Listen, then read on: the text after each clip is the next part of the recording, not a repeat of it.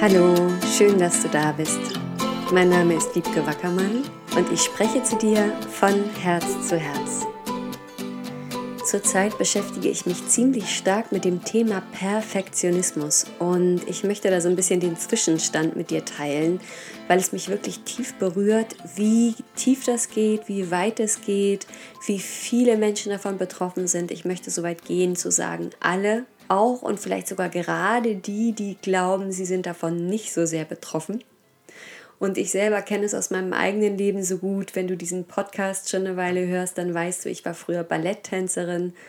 Und das ist so auch wie der Beruf, in dem es immer darum geht, noch perfekter zu sein. Und ich bekomme so die Gelegenheit in meinem Leben immer mehr Schichten davon zu verstehen und abzutragen, zu heilen, zu integrieren. Und ich verstehe immer mehr, dass es beim Heilen und auch beim Heilen von Perfektionismus nicht darum geht, irgendetwas wegzumachen. Das wäre auch schon wieder Perfektionismus. Mein Perfektionist versucht dann nämlich, meinen Perfektionisten wegzumachen, um perfekt zu sein. Sondern es geht darum, diese Anteile, zum Beispiel auch den Perfektionisten, einzuladen zum Tee in deine Wohnung, sich mit dir an den Tisch zu setzen, also so symbolisch gesehen, sinnbildlich gesehen, ihm mal zuzuhören, ihn tiefer zu verstehen und vielleicht Mitgefühl mit ihm zu entwickeln, Mitgefühl mit seinem Schmerz. Und was dann passiert, ist, dass Heilung fließt, dass Integration passiert und dass du den Perfektionisten nicht mehr wegschicken musst, dass du seine positiven Anteile bei dir behalten kannst und darfst, ohne länger Opfer seiner Spirenzchen zu sein. Denn die Spirenzchen, die wird er nur aktivieren, wenn du ihm keine Aufmerksamkeit schenkst, wenn du nicht beginnst, ihn zu sehen und zu verstehen. So ist es mit allen unseren Schattenanteilen, mit all den Anteilen, die wir als weniger heilig oder weniger wundervoll betrachten. Es geht ums Annehmen, Verstehen, Mitfühlen und Integrieren. Und wenn du für dich jetzt mal überprüfen möchtest, ob der Perfektionist in dir aktiv ist, dann habe ich da zehn Punkte für dich aufgelistet, wo du gucken kannst, ob das für dich zutrifft. Und dann bist du schlauer und kannst diesen Perfektionisten zum Tee einladen, kannst da in die Heilung gehen. Und ja, ich könnte mir vorstellen, dass der ein oder andere von euch da überrascht ist. Der erste Punkt. Kannst du um Hilfe bitten? Wenn du sie brauchst?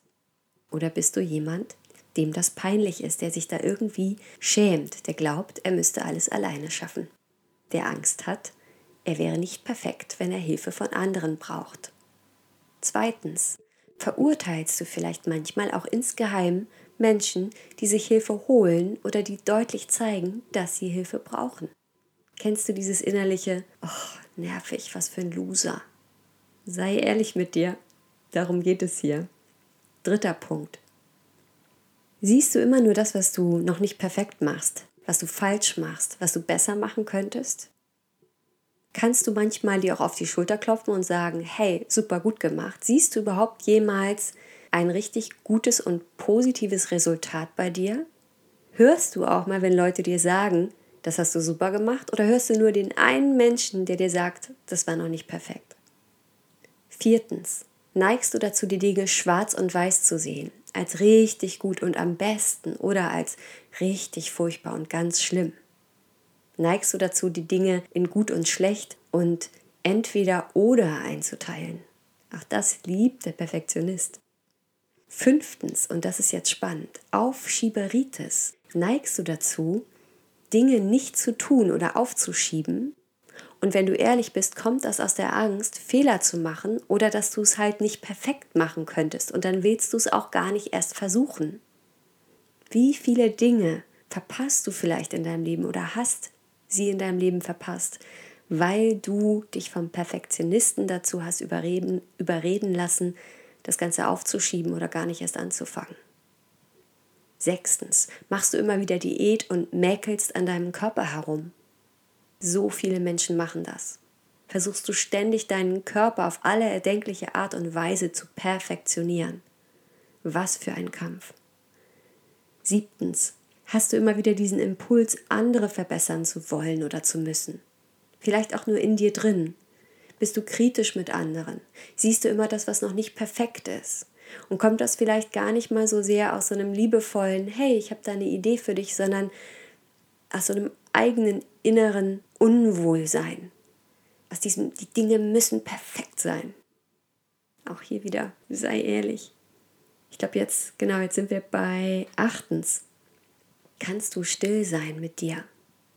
Hältst du es aus, im Sein zu sein? Also einfach mal eine Weile, vielleicht eine Viertelstunde ruhig zu sitzen, ohne etwas zu tun, ohne etwas zu verbessern. Oder bist du jemand, der vielleicht manchmal sagt, jetzt setze ich mich hin zu meditieren und dann, ach nee, jetzt brauche ich noch eine Kerze.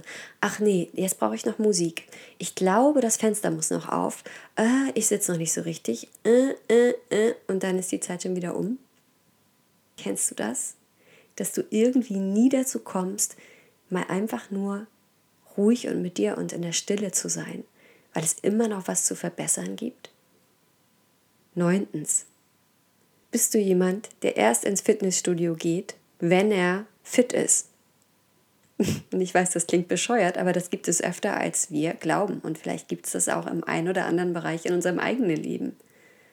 Wo denkst du, bevor du zu einem Kurs gehst, musst du dich erst noch tiefer mit dem Thema befasst haben? Wo denkst du, bevor du in eine Selbsthilfegruppe gehst, du musst erst schon weiter mit deiner Heilung sein?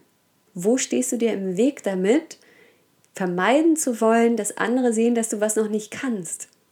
Ganz, ganz, ganz großes, gängiges Thema auch. Und zehntens, und das ist heute der letzte Punkt, aber noch lange nicht der letzte Punkt, in dem sich Perfektionismus ausdrücken kann. Wie ist es bei dir mit dem, was du anziehst? Wie sehr ist das beeinflusst von dem, was du willst, was andere über dich denken und glauben?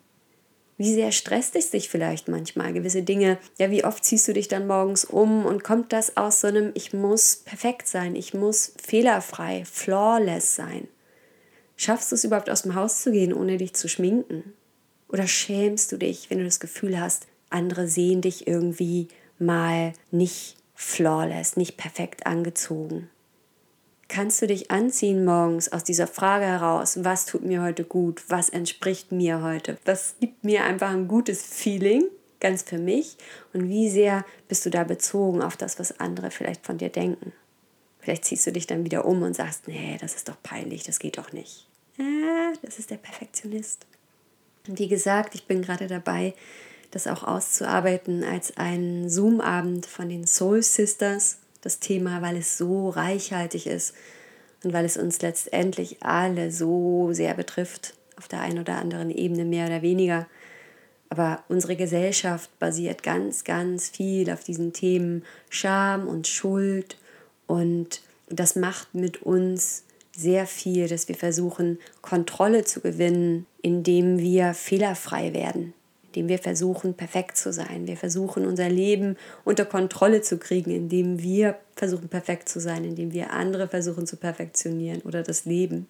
Und das verhindert, dass wir uns wirklich freuen, dass wir uns wirklich auf die beste Weise entwickeln. Das verhindert sogar manchmal, dass wir richtig so unseren Seelenweg finden können, weil wir irgendwie vielleicht tief in uns glauben, ah, da bin ich aber dann nicht gut genug, ja, so, als wäre das möglich. Aber ja, so verdreht, so verquer sind wir und dafür gibt es viele Gründe, gesellschaftliche und auch ja, Gründe in deiner Familie, in deinem Leben, die dich so geprägt haben, dass du glaubtest, ich kann nur sicher sein in meinem Leben, wenn ich versuche perfekt zu sein oder ich werde nur geliebt oder ich werde nur anerkannt, wenn ich perfekt bin. Und da haben wir alle unsere Schmerzpunkte und unsere Ursachenpunkte und es kann sich so lohnen, diesen Perfektionisten mal einzuladen und ihn zu fragen, seit wann bist du eigentlich da und warum?